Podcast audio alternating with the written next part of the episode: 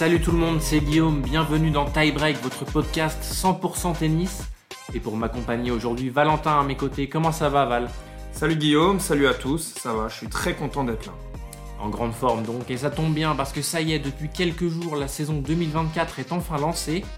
L'occasion pour nous de vous emmener dans les coulisses du Challenger de Nouméa avec son directeur de tournoi Olivier Ledin, également président de la Ligue de tennis calédonienne. Un entretien qui ne manque pas d'anecdotes et que nous avons enregistré juste avant le début du tournoi. Allez, direction Nouméa pour tie-break, let's go Ready? Play. Salut Olivier, merci beaucoup de prendre un peu de ton temps pour être avec nous aujourd'hui. Comment tu vas? Écoute, ça va plutôt bien. Et, euh, on est dans la l'adrénaline de l'avant-tournoi où il y a beaucoup beaucoup de choses à faire depuis euh, depuis le début de la semaine, mais particulièrement depuis deux jours, le site a pris euh, ses habits de lumière, j'ai envie de dire. Donc, euh, il ressemble pas au site qu'on connaît toute l'année. Euh, il est en version ATP avec des, pubs euh, partout, de la PLV partout, d'un village qui s'est monté dans la descente de la ligue, un terrain numéro 3 qui est devenu une zone de presse, le terrain numéro 4 qui est le, spot des ramasseurs cette année. Donc voilà, on, est, on commence à sentir concrètement que le tournoi approche et puis bah, on a toujours beaucoup de derniers réglages à faire, beaucoup de logistique à gérer avec énormément de prestataires qui arrivent, qui viennent livrer. Donc il faut euh, gérer euh, ce flux de personnes et ce flux de, matières premières qui arrivent pour, pouvoir euh, être prêt euh, dimanche matin pour les, premiers coups de raquette officiels. Alors euh, Olivier, les gens ne connaissent pas forcément le directeur du Challenger de Nouméa. Est-ce que tu peux te, te présenter et nous, raconter un peu ton parcours? Euh, bah écoute, simplement, je suis le président de la Ligue de Nouvelle-Calédonie. Euh, le tournoi de l'Open CIFA est organisé par la Ligue. Donc euh, depuis, euh, depuis 2020, c'est moi le directeur de, tournoi. J'avais été directeur adjoint en 2019. Euh, voilà, je suis un passionné de tennis depuis, depuis plus de 40 ans. J'ai 50 ans. J'ai toujours baigné de près ou de loin dans le tennis, dans le tennis euh, en Calédonie ou en métropole. Ça fait 22 ans que je suis en Calédonie. Ça fait 14 ans que je suis revenu euh, dans le tennis euh, de manière assez intensive en tant que président de club, en tant que président de comité provincial et en tant que président de ligue depuis 6 ans. Donc voilà, ça fait partie des choses qui m'intéressent, comme, comme le juge arbitrage m'a beaucoup intéressé et m'intéresse toujours, mais, mais j'ai moins de temps à y consacrer. Voilà, L'organisation d'un tournoi de cette ampleur, c'est une expérience extraordinaire. C'est beaucoup de travail, mais en tout cas, c'est très intéressant. Donc euh, voilà, l'excitation de, l'événementiel, euh, c'est quelque chose qui me plaît, donc euh, qui plus est dans, dans, mon sport, donc c'est vraiment plaisant. Salut Olivier, déjà merci d'être avec nous. Comme tu nous l'as dit, tu es président de la Ligue calédonienne. Je voudrais revenir avec toi sur un, un petit sujet, le titre d'Eremana Courte, le champion de France des 15-16 ans. Est-ce que tu peux nous dire un petit peu quel impact ça a eu chez vous? Qu'est-ce que ça représente? C'est la première chez les garçons en junior. On en avait eu une chez les filles en 17-18 il y a deux ou trois ans avec Caroline Delaunay. Donc, euh, mais ça fait le même effet, c'est-à-dire que bah, moi qui est un grand fan de tennis et qui ai tendance à m'enflammer devant ma télévision sur un grand match, euh, là je me suis enflammé euh, en regardant le, live sur, sur YouTube et c'était c'était très très très plaisant. Ça, ça nous fait d'abord très plaisir parce qu'Iremana est un, un enfant du pays, c'est un produit de la ligue. Il a, il a depuis très jeune euh, fait ses premières armes euh, et au club du Mont-Coffin et à la ligue. Euh, il a eu deux dernières années assez difficiles avec beaucoup de blessures, mais il a jamais lâché. Et voilà, je pense même que ça n'a fait que renforcer son mental, qui est presque sa première arme.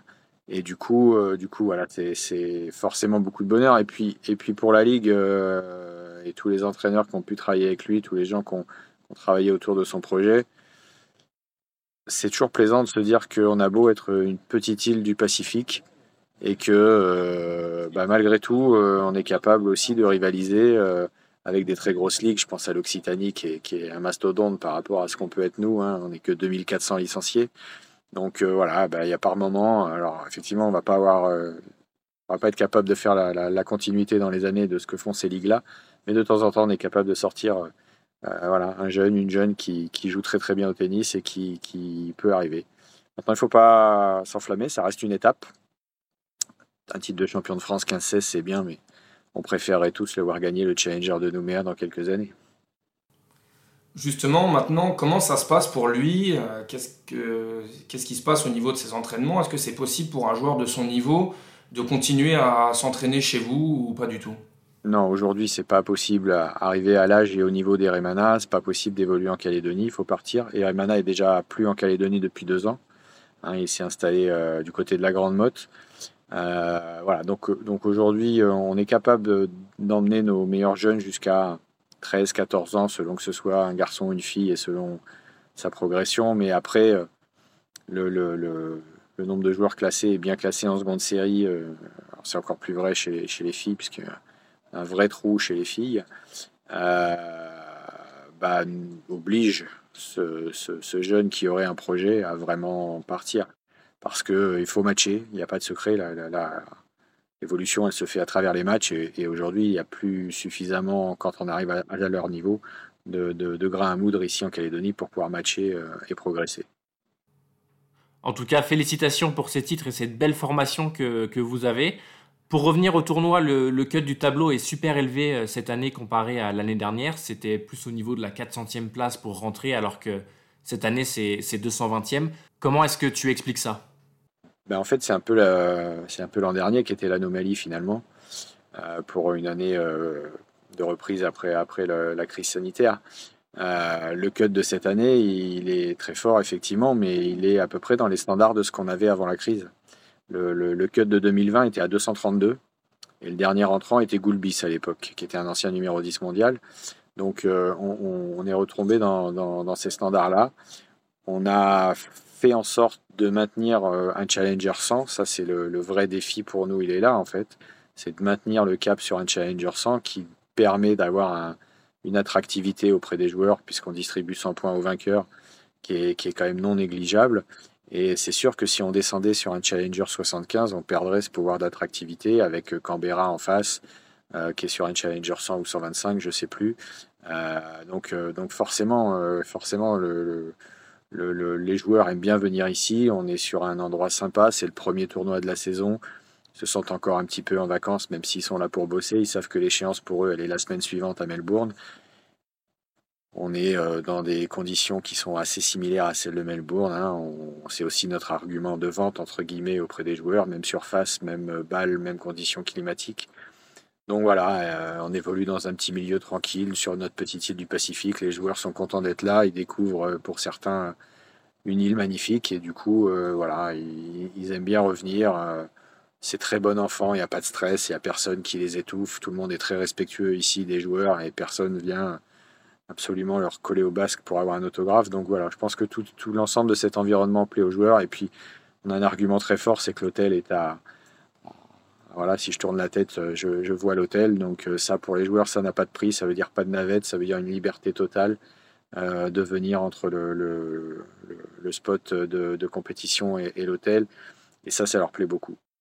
Est-ce que vous avez des joueurs qui viennent bien avant le tournoi pour leurs vacances et se préparer? Non, on n'a plus ça depuis un certain nombre d'années. En fait, les joueurs sont aujourd'hui souvent s'entraînent soit en team avec euh, 3-4 joueurs, ils partent sur un, spot et, ils évoluent euh, à, faire des choses, soit, euh, soit ils font leur prépa en Floride, de plus en plus dans les pays du Golfe aussi, et, puis, et puis ils arrivent chez nous après. En fait, on n'a plus de joueurs qui arrivent très très tôt depuis que, bah, depuis que le Challenger existe. Et avant le Challenger, il y avait un, tournoi exhibition un peu international et l'équipe de France de Coupe Davis et l'équipe de France euh, de Coupe Davis élargie venaient se préparer ici avant l'Open d'Australie. Maintenant, on n'a plus ça. Alors, les joueurs qui sont arrivés le plus tôt cette année, à titre d'exemple, ils sont arrivés, le, je crois que le plus tôt qui était là, c'était le 24, 24 décembre. Kousmanov a dû arriver. Si, je crois que qui, qui, était là avant. Si Hugo Grenier est venu très tôt, il devait être là le 22, je crois. Donc euh, voilà, mais, euh, mais on reste dans une limite de 10 jours avant le tournoi. Quoi. Avant de reprendre sur le tournoi en lui-même, est-ce que tu peux nous parler des infrastructures, des bénévoles, comment ça se passe? Nous, en fait, on arrive sur le terrain, c'est génial, tout est préparé. Mais toi qui es derrière tout ça, est-ce que tu peux nous aiguiller un petit peu plus? Bah, Simplement, c'est euh, quasiment un an de boulot. Euh, en fait, on, avait pris l'habitude depuis un certain nombre d'années de, démarrer fin mars notre première réunion du Challenger, donc on va dire on était sur neuf mois. Et puis le, beau succès de l'an dernier, que ce soit des spectateurs, mais surtout envers nos partenaires, bah, nous a un petit peu euh, forcer la main et euh, les partenaires ont voulu très vite rembrayer pour 2024. Et du coup, on s'est retrouvé à faire une réunion de débrief autour du 15 janvier pour, euh, pour finaliser cette, édition 2023. Et puis, trois semaines après, ils nous demandaient une première réunion pour l'édition 2024. Donc, c'est un peu qu'on qu donnait le tempo cette année sur le début de l'organisation, en tout cas sur l'ensemble des partenaires. Et puis après, on a repris notre notre fonctionnement euh, habituel et, rituel, je dirais, et donc euh, d'organiser petit à petit, poste par poste, la partie euh, bénévole, la partie logistique, la partie bah, infrastructure, puisqu'on a, on a resurfacé les terrains cette année. Donc c'était un, un élément important. voilà, donc on a, on a construit, on a construit ça petit à petit en trouvant les financements, parce que le vrai challenge finalement c'est celui-ci, de trouver, euh, de trouver euh, les 44 millions que, que compose le budget pour pouvoir, euh, je parle même pas de gagner d'argent, mais en tout cas ne pas en perdre. Cette année, vous avez une sacrée tête de série numéro 1, Richard Gasquet, 76e joueur mondial, longtemps membre du top 10. Comment est-ce qu'on attire un tel joueur dans son tournoi? Je dirais qu'on a, on a tenté un coup, j'ai tenté un coup auprès de, auprès de son coach. Je ne croyais pas forcément que ça fonctionnerait, mais on a, en fait, pour la petite histoire, on a déjà cherché à avoir Richard l'année dernière. Euh, ça n'a pas pu se faire. Euh, et puis, euh, et puis du coup, du coup, on a retenté le coup cette année, mais Richard nous a un peu facilité la tâche en fait, puisque sur la même semaine l'an dernier, il est à Adélaïde et il perd au premier tour. Donc il prend zéro point et il part à Auckland derrière, alors qu'il y a moyen de rester à Adélaïde, puisqu'Adélaïde fait deux semaines consécutives. Donc on l'a rencontré au mois de mai, un peu, un, peu avant Roland Garros. On l'a revu pendant Roland Garros. Je lui dis Richard, tu as zéro point à défendre cette semaine-là.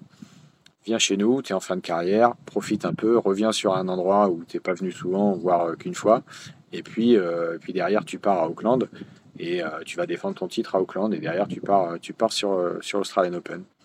Et il m'a dit ouais, c'est l'idée est sympa. Donc au début, il voulait venir en famille, et puis finalement, ça s'est pas fait, ça, ça non plus.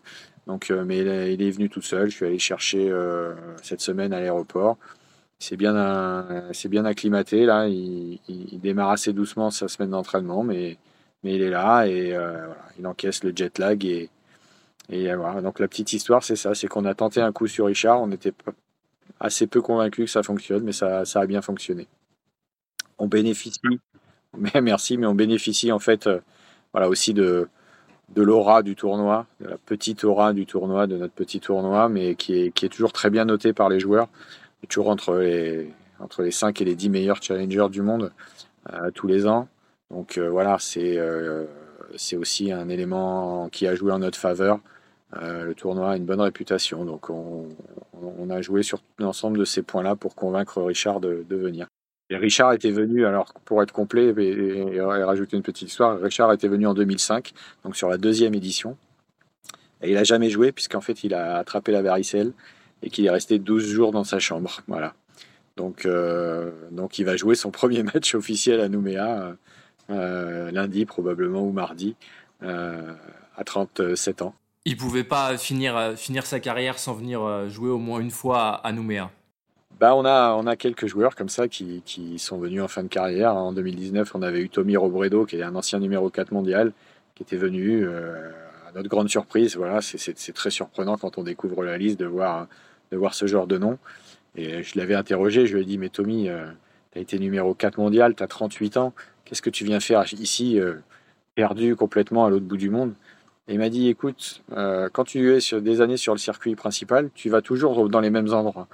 Et en fait, ce qui m'intéresse, c'est de découvrir des nouveaux endroits que j'ai pas eu l'occasion de, visiter dans ma carrière.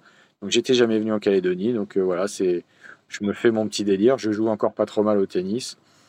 Donc j'ai pas besoin d'argent, je, tourne et, je m'amuse, je profite. Tant que je peux jouer, je peux jouer. Voilà, donc euh, voilà, on a, on a quelques joueurs comme ça qui, qui, qui en fin de carrière euh, viennent découvrir Nouméa.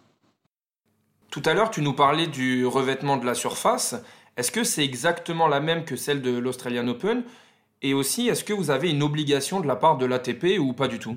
Bah, si on veut, si on veut essayer d'avoir un plateau attractif, euh, c'est évident qu'il ne faut pas qu'on fasse un tournoi en terre battue à cette période de l'année, alors que, que, la semaine suivante, ils jouent les qualifs de l'Open d'Australie. Donc si on veut avoir les joueurs qui sont sur les qualifs de l'Open d'Australie la semaine suivante, il faut essayer de leur proposer euh, le plus proche possible des conditions qu'ils vont retrouver à Melbourne. Donc depuis euh, un certain nombre d'années, on avait, avait du plexi cushion, ce qui était la surface de l'Open d'Australie jusqu'à il y a deux ans. Et puis, et puis ben, l'Open d'Australie a changé il y a deux ans. Nous, on n'avait pas la capacité financière de suivre aussitôt. Donc, on a gardé nos terrains. Et puis, bah, cette année, on a eu l'opportunité de refaire la résine, donc de revenir sur quelque chose de, de, plus dur, on va dire, en termes de matière. Et du coup, euh, du coup on l'a fait parce que parce que c'est ce qu'attendent les joueurs, c'est de venir euh, euh, trouver des sensations en vue de ce qu'ils vont retrouver à Melbourne. On sait très bien qu'on n'est pas une finalité en soi venir à Nouméa, c'est pas la finalité, c'est se préparer pour les qualifs de l'Open d'Australie, hein, pour, pour 80-90% des joueurs qui sont dans notre tableau. Donc, donc si on veut garder ce cut-off assez élevé, il faut qu'on essaye de rester. Donc c'est comme ça aussi qu'on a choisi de, d'avoir les mêmes balles et bon bah, la météo elle, tombe sous le sens chez nous est très proche de Melbourne mais voilà en 2019 l'Open d'Australie a changé ses balles. On savait qu'elle changerait. On savait, on avait des échos dans le milieu que, ça basculerait de Wilson vers euh, Dunlop. Et nous, on avait déjà notre stock ici de, Wilson pour l'édition. Euh, et, donc, on, s'est fixé un petit challenge de réussir à trouver les balles Dunlop euh, et de les faire venir. Donc, on a travaillé directement avec l'usine des Philippines de, chez Dunlop et on a réussi à faire venir les balles. on avait un stock de Wilson et un stock de Dunlop mais on avait réussi à proposer déjà à l'époque les mêmes conditions, euh, voilà, d'être assez réactif, euh, même si, si rien n'est simple pour, pour venir euh, faire venir du, matériel en Calédonie, c'est toujours très compliqué. Mais on avait réussi ce petit, ce petit challenge. Donc voilà, notre argument de vente, c'est celui-là. Même surface, même balle, même conditions climatiques. Ça fait beaucoup de, de, choses à prévoir, à anticiper. D'où ma, d'où ma prochaine question. Quelles sont les plus grosses contraintes en tant que directeur d'un tel tournoi? Ah, c'est notre insularité, c'est notre insularité. On est perdu au milieu du Pacifique et, dès que tu veux quelque chose, euh, on produit rien ou quasiment rien, en tout cas dans, l'écosystème du tennis. Donc on est obligé de tout anticiper. Donc c'est euh, pour ça aussi que c'est un, travail d'un an, même si, si je pense que c'est un peu le cas de n'importe quel challenger. Mais on, on, va dire que on se rajoute de la difficulté, enfin l'environnement fait qu'on se rajoute de la difficulté à, à obtenir du matériel, à obtenir ce qu'on doit obtenir. Euh, voilà, et on est toujours euh, un petit peu sous tension quand la date se rapproche de voir que notre matériel n'est pas là, ou est-ce qu'il est en dédouanement, et, voilà, de, suivre le tracking quand on peut le suivre pour, pour être sûr que le matos va, bien arriver. Et puis parfois il arrive ou, ou quand on ouvre le carton, c'est pas tout à fait ce qu'on avait commandé. Donc euh, voilà, ça fait partie des aléas qu'on connaît bien ici. Mais voilà, je dirais que le plus grand challenge, c'est celui-là c'est assez formateur d'ailleurs, je pense que d'être directeur de tournoi ici, ça peut permettre d'être directeur de tournoi sur un challenger à peu près n'importe où, je pense. Ça doit paraître facile après. Guillaume parlait des contraintes, mais j'imagine qu'il y a aussi beaucoup d'avantages. Toi, en tant que directeur de tournoi ou même en tant que fan de tennis, quels sont tes meilleurs souvenirs sur le tournoi? Ah, C'est difficile parce que je le, on le vit pas pareil en tant que simple spectateur ou, ou en tant que directeur de tournoi. Euh, si, je devais distinguer les deux, euh, mon meilleur souvenir en tant que spectateur, je dirais que c'est c'est la victoire de Vincent Millot qui contre Gilles Muller, si ma mémoire est bonne, c'était en 2011, euh, qui avait été un très beau match. Et j'avais en fait beaucoup, j'étais président de club à l'époque, j'avais beaucoup de copains et membres du club qui étaient investis dans le tournoi en tant que juge de ligne et tout. Donc c'était voilà, c'était euh, un bon moment de partage avec les, membres de mon club. Euh, et puis le match avait, la finale avait été à rebondissement, donc c'était sympa. Et en tant que directeur de tournoi, euh, je dirais que c'est la victoire. Alors Noah Rubin est très attachant, donc j'avais beaucoup beaucoup aimé la victoire de Noah Rubin sur Taylor Fritz.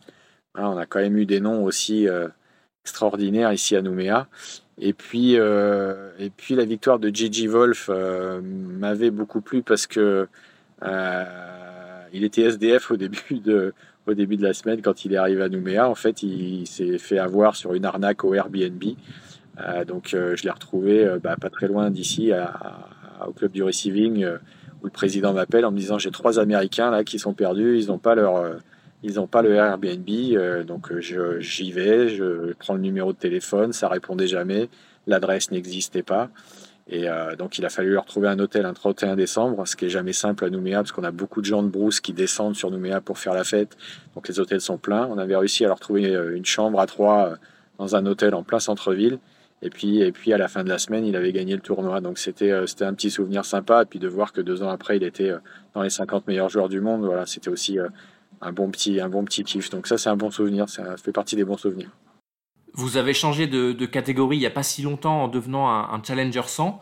Est-ce que vous avez l'ambition d'augmenter encore le, niveau en passant, euh, pourquoi pas, sur un 125 Ou est-ce que ça vous convient comme ça?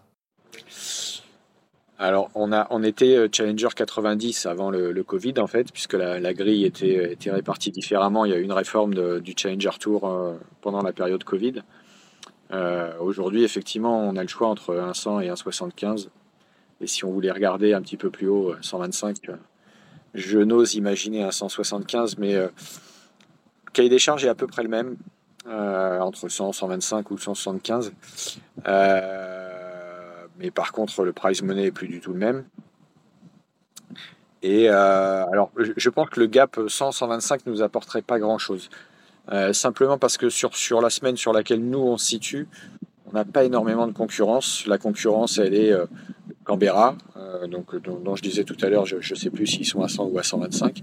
Et puis euh, le reste, c'est des ATP 250 ou la United Cup. Donc euh, on n'a pas vraiment de concurrence. Sur la zone, je parle sur la zone. Après, on a d'autres challengers. Hein, il y en a un en Inde notamment qui doit être un 75, je crois. Donc, donc voilà, si on regarde la zone Australie, proche Australie, on est, on est bien. Donc ça ne nous apporterait pas grand-chose d'être à 125. Ça serait presque se tirer une balle dans le pied, je dirais, parce qu'on serait obligé d'augmenter le prize money, etc. Alors que si jamais on réussissait à avoir cet argent supplémentaire, je pense qu'il serait plus judicieux de le mettre ailleurs, euh, sur le tournoi, sur d'autres éléments du tournoi que sur, que sur les joueurs. Donc euh, voilà. Et après, après euh, j'ai vu passer une question il n'y a pas longtemps sur les réseaux sociaux de quelqu'un qui voulait, qui, nous, qui nous interrogeait pour passer en ATP 250. Donc là, ça n'arrivera jamais. Il faut détruire le stade complètement, le reconstruire, puisque je crois que la capacité mini, ça doit être 4000 places. Et, ici, euh, ben là où je suis assis actuellement, c'est 650 places assises. Donc, euh, voilà, on est très très loin du, du compte. C'est déjà très très bien d'avoir un, beau challenger. On parlait justement des points ATP et des prize money. On a vu cette semaine euh, une nouvelle euh, réforme de l'ATP avec euh, l'augmentation des points justement sur les, tournois ATP et la diminution de, ces points sur les, challengers. Comment est-ce que tu prends cette mesure? Est-ce que ça crée pas un, gap encore plus important entre les joueurs et, notamment pour ceux qui visent le, top 100, le top 150 alors effectivement, ça c'est pour, nous, organisateurs de Challenger, c'est pas une super nouvelle. Bah Parce que euh, ce que viennent chercher les joueurs avant tout, c'est des points, c'est pas de l'argent. Euh, même, même si euh, ceux qui végètent, entre guillemets, autour de la 150e, 200e place mondiale, bah, forcément, ça compte et ça gratte. mais ils viennent chercher des points, et particulièrement cette semaine-là, puisque même si le cut est déjà fait pour l'Open d'Australie, voilà, une bonne perf ici, ça vous met dans des bonnes dispositions pour, pour, pour Melbourne. Donc, le fait d'attribuer moins de points, c'est effectivement un, pour moi, c'est n'est pas un bon message à envoyer à cette euh, catégorie de joueurs, on va dire. Euh, mais euh, voilà, ça fait partie des réformes de l'ATP là-dessus.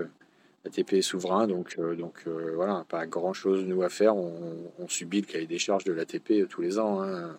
Mais ouais, ouais, c'est, j'aurais préféré que ce soit, ça distribue un petit peu plus d'argent, mais qu'on laisse les points plutôt que, plutôt que de euh, rechanger la grille de points et qu'elle soit moins avantageuse que ce qu'elle était avant parce que les joueurs vont vraiment galérer pour. Euh, il va falloir une très grosse perf pour sortir à un moment du lot en fait quoi. Euh, en même temps, je pense que ça va inciter peut-être certains tournois qui ont une puissance financière à basculer de 100 à 125 ou de 125 à 175. Et c'est peut-être comme ça qu'a résonné l'ATP. Je voulais revenir avec toi sur le décalage horaire et sur la programmation. Est-ce que tu te bases plutôt sur le fuseau horaire euh, de la métropole ou le fuseau horaire de chez vous? On sait qu'il y a des joueurs comme Richard Gasquet, comme Benoît Père, qui sont très attractifs. Comment tu organises euh, ton programme? Alors, c'est pas moi qui fais la prog, hein, c'est le rôle du superviseur de l'ATP. Euh, et quand il a fait sa prog, il vient me la soumettre pour qu'on trouve. alors, c'est pas une validation, mais c'est plutôt euh, un regard euh, que je peux avoir par rapport à mes sponsors et de me dire que je vais plutôt faire jouer Richard Gasquet en night session plutôt qu'à 11h du matin, par exemple. Donc euh, voilà, c'est plus comme ça que ça se passe. Aujourd'hui, donc pour répondre à ta question, c'est très rythmé sur l'endroit où tu trouves en fait. Il n'y a que les grands chelems qui résonnent en termes de, de, droit télé et donc du coup de, notamment à l'US Open où on sait que c'est la télé qui fait la prog. Euh, mais, mais, ici, non, non, euh, comme sur n'importe quel tournoi euh, du Challenger Tour, le rythme est calé toujours à peu près de la même façon. C'est 11 heures les premiers matchs, 18 la night quand il y a une night. C'est toujours à peu près rythmé un peu sur, sur ce, sur ce schéma-là.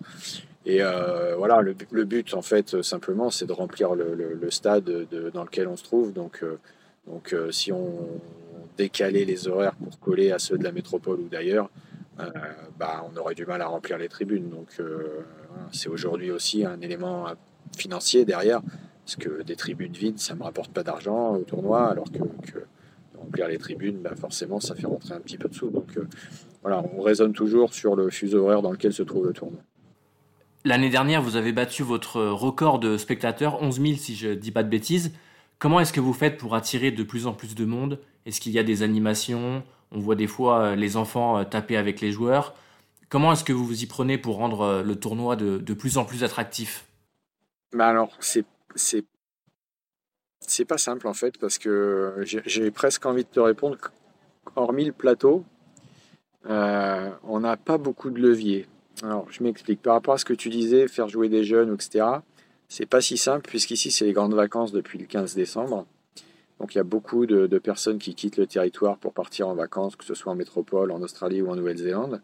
Donc ça, c'est un, premier frein.